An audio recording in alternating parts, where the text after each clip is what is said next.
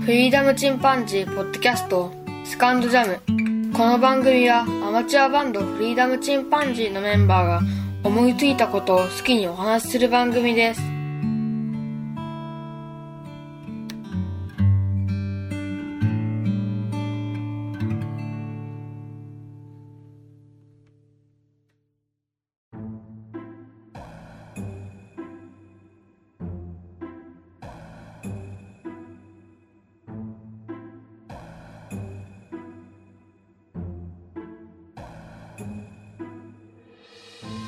さあ始まりました。フリーダムチンパンジーの佐藤です、えー毎日暑い日が岡山では続いております。残暑と言いますかね。今日は東北の方ではかなり大雨が降っているようです。僕のおじいちゃんおばあちゃんの住んでいた山形県でも最上川が氾濫したという情報もありました。雨ね明日は岡山も激しく降るようですけど皆様お気をつけください。さて今日はお便り紹介をしたいと思います。まず、巻貝さんからいただきました。フリチン第12回、拡声器を通さない声、拍手、セミの声、体育館の声援、ホイッスル、掛け声、思わず漏れる、よっしゃ、という風にいただきました。このよっしゃ僕ですよね。えー、第12回で、うちの次男のポンちゃんのバスケットの試合の様子を少しお送りしましたが、こちらに、えーコメントいただいております。これ西日本大会ですね。えー結果的に僕は最終日には、えー参加できなくて、で、その参加できない時に前のお便り紹介を収録したんですけど、結果的にはもう一戦勝ってですね、えー下位決定戦で西日本6位という形でポンちゃんのチームは終わりました。まあね、西日本で6位というのはなかなか大したもんだなという気はしますけどもね、さらに上を目指して頑張ってもらいたいところですね。あと大きい大会というと、全国大会が残っていますので、うん、ポンちゃんもね、あと半年もう切ってますが、悔いのない小学校のバスケット生活を送ってほしいなと思っております。巻貝さんありがとうございます。それから友達ラジオを参加いただきました。先日家族で京都旅行に来ました。外国人観光客多いですね。通るというふうにいただきました。友達ラジオのトールさんありがとうございます。もうね、あの、岡山県でも結構外国人の方見かけますけどね。特に古都京都とかね、えー奈良とか、そういった日本を感じる場所にはたくさんの外国人の方がいらっしゃってます。僕もね、やっぱり海外行くと、って言ってもあの、ハワイしか行ったことないんですけど、なんて言うんでしょうね、風景の違いというのがすごく新鮮ですよね。外国人からすると日本というのは特に不思議な国なんでしょうね。新しい建物と古い建物が混在している東京とかなんかも非常に面白いですし、どんな風な目で見てるんだろうというふうな気になりますよね。家族旅行で京都行かれたということで羨ましいですね。僕もまた京都に旅行行きたいなと思っております。えー友達ラジオのトールさんありがとうございます。それからガンダルフさんからいただきました。フリチンのテイク13。私も嫁ちゃんによく叱られます。かっこわら。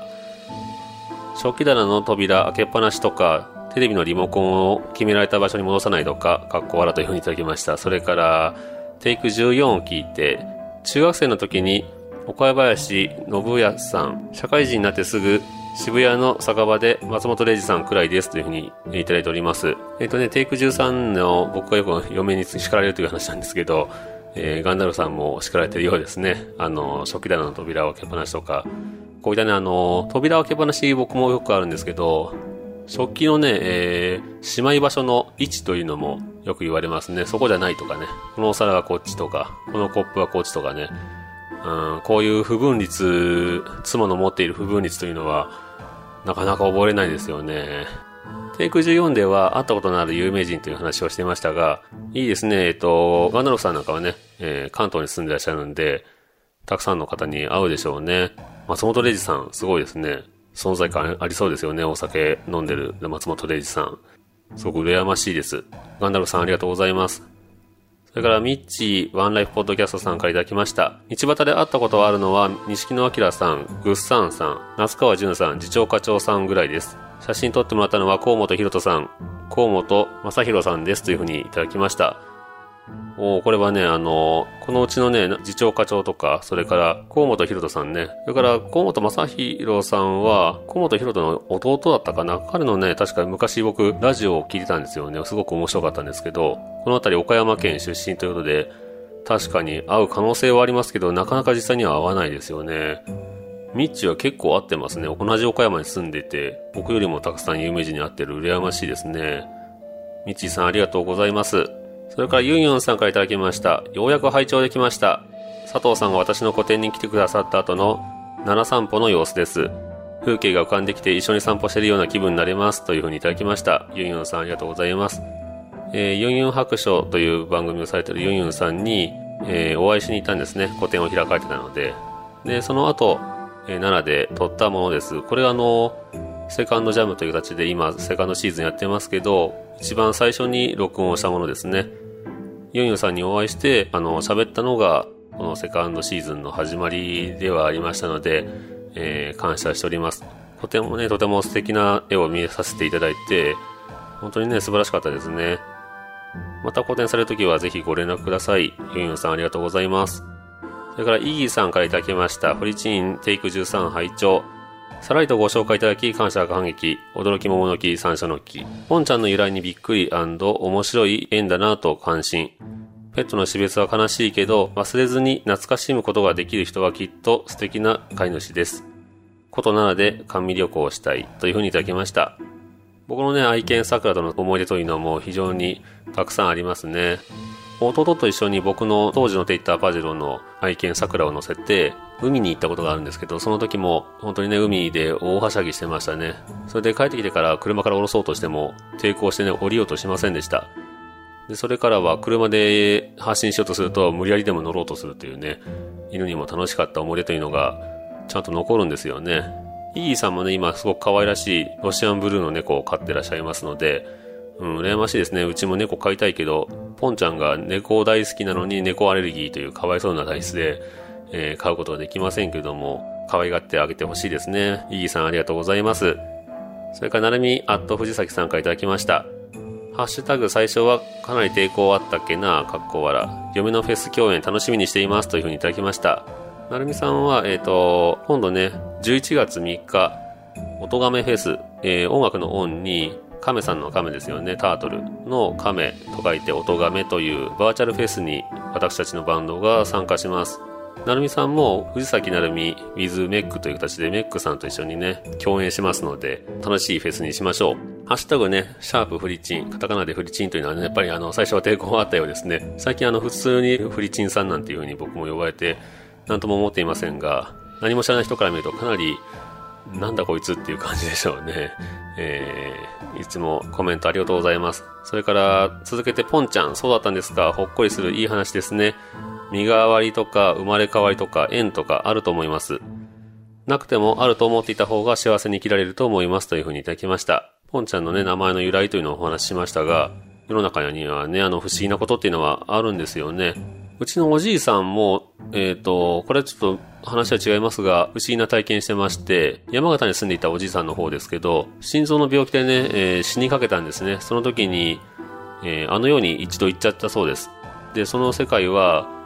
僕のおじいさんというのは水墨画で絵を描いたりね、東京で個展を開いたりしてたんですけど、そのおじいさんがね、行ったあの世というのは、水墨画の世界だったそうです。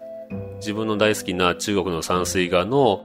山が連なるところをテクテクと歩いていくと、トンネルのようなところを抜けて、その先に光り輝くね、道があったそうです。で、そこで自分のおじいさんのおじいさんに出会ったそうで、そのおじいさんのおじいさんが、お前はまだ来るのはちょっと早いと、一回戻れというふうに言われて、来た道を戻っていったら目が覚めたという話をしてました。で、そのね、あの世の世界を、また自分で水墨画で絵を描いてましたね。で、おじいさん曰く、おそらくあの世というのは自分の理想の世界なんだろうと。なので、もう自分は死ぬのは怖くないというふうに話していました。今はもうね、亡くなってますけど、おじいさん自分の大好きな水墨画の世界に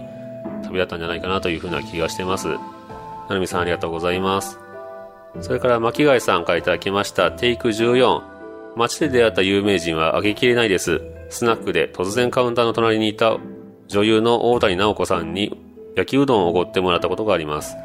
通勤路に東関部屋あるしというふうにいただきました。巻貝さんありがとうございます。あの、そうですね、羨ましいな。やっぱり東京に住んでると、いくらでも有名人に会うようですね。女優さんに焼きうどんをおごってもらうっていうのは、本当羨ましいですね。お名前から察するに結構昔じゃないですかね。20年前とかにお会いしたんじゃないでしょうか。月野にね、えー、お相撲さん部屋があるということで、お相撲さん目撃例は多いでしょうね。羨ましい。僕一度もお相撲さんになったことがないので、一応その異形のといいますかね、規格外の人物というのを見てみたいものですね。巻貝さんありがとうございます。それから、なるみアット藤崎さん、またいただきました。大変遅くなりましたが、7月の地図です。重複が多くて、なかなか埋まりませんね、というふうにいただきました。重複かな？えー、重複かな？この辺僕、この漢字ね、ずっと読み方よくわかってないんですよね。重複、重複、どっちなんだろう？えーと、ポマグーという番組をなるみさんはされてまして、いろんなポッドキャストを紹介して日本の地図にどんなポッドキャスターが住んでいるかというのを都道府県ね書き込んでいくという番組されてます。その中で愚者の宮殿とかカティントの酒場と一緒に、えー、紹介していただきました。ありがとうございます。まだまだね、白地図埋まっていませんが、どんどんいろんな番組を紹介していただきたいなと思います。それから続いて、なるみさんから、うわー、フリーダムチンパンジーの佐藤さんのボーカル録音テクニック、音紙の音源収録前に知りたかったかも、泣きというふうにいただきました。これあの、ワンライフポッドキャストという番組、えー、ミーチーさんがされている番組の中で僕がゲスト出演しておりまして、その中で、えー、ボーカルの録音のちょっとしたテクニックを話してましたね。あの、要は、ボーカルを単体で一回録音したものをポンと載せるんではなくて、その同じボーカル、同じボーカルリストの声を何重にも重ねていくと厚みが出ると。うっすらとね、あの、裏にエコーかけて合わせてみたり、それから、要はその、ハモるんではなくて、冷静に歌った声の裏に情熱的な声を薄く乗せたりすると、ボーカルに厚みが出たりするという、まあ、テクニックをお話ししました。ただこれはあの、ライブバージョンで、録音するには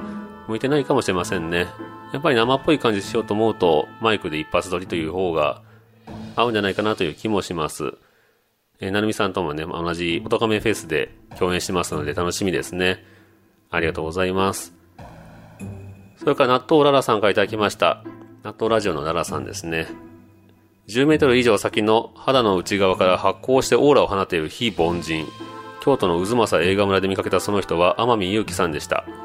あとガンダムシーズンに出ていた某声優さんは幼馴染だったりします。ということで、会ったことのある有名人を聞いていただきましたが、お天海祐希さん、オーラありそうですね、あの方。目力もすごいですしね。バッテリーっていう映画で、えー、岡山県のロケでも出てらっしゃいますね、天海祐希さん。それからガンダムシーズン出ていった某声優さんが幼馴染ということで、これはなかなかすごい近いところにいらっしゃいますね。友達が有名人になっちゃったというところで、これはなかなか自慢できますよ。ナットラジオの奈良さんありがとうございます。それからミーチーさんからいただきました。印象派ってそれで印象派なんだ。なんかぼやーっとしてるから印象派なんだと思っていましたというふうにいただきました。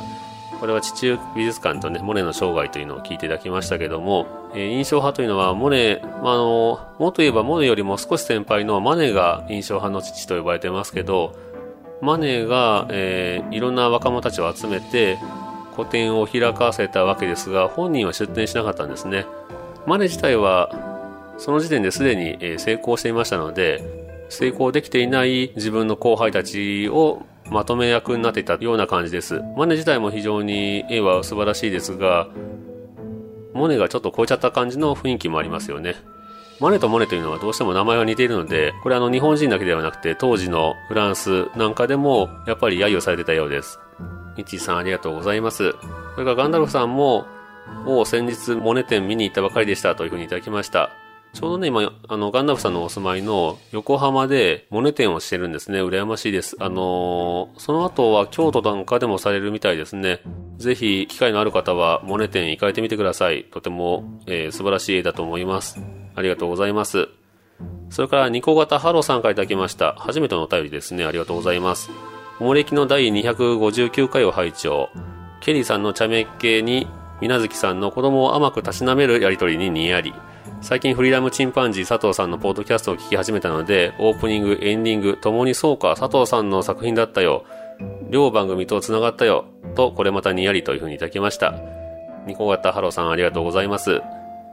おもれきのリスナーさんだったんですね。たまたま僕の番組の方も聞いていただいたようで、で、そういえばという形でね、主に日本の歴史のことを話すポッドキャストのオープニングとエンディング、うちの番組が提供しているということに気づいていただいたようです。えー、これからもね、えー、おもれきとそれからフリーダムチンパンジーのポッドキャスト、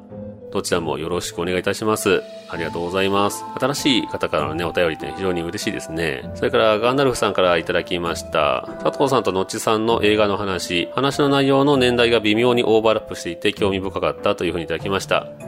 そうですね。ガンダルフさん、ほとんど僕らと同じ年ですので、見てきた映画というのは重なりますよね。僕は最近あの、一度見てそれほど面白くなかったと思った映画を見直したりしてるんですが、そうすると、今の年になって見ると非常に感銘を受ける映画というのもありますし、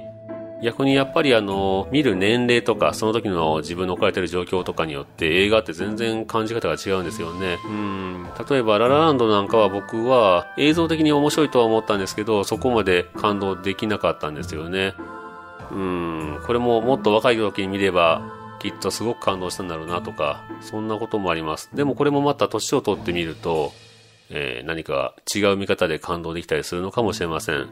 なので、若い時にできるだけいろんな映画を見ておいた方がいいというふうには思いますよね。まあ本もそうですけど、読書も映画を見ることもそういった感受性を何か刺激するというものは若いうちにたくさん見ておいて、その時また面白くないなと思ったものも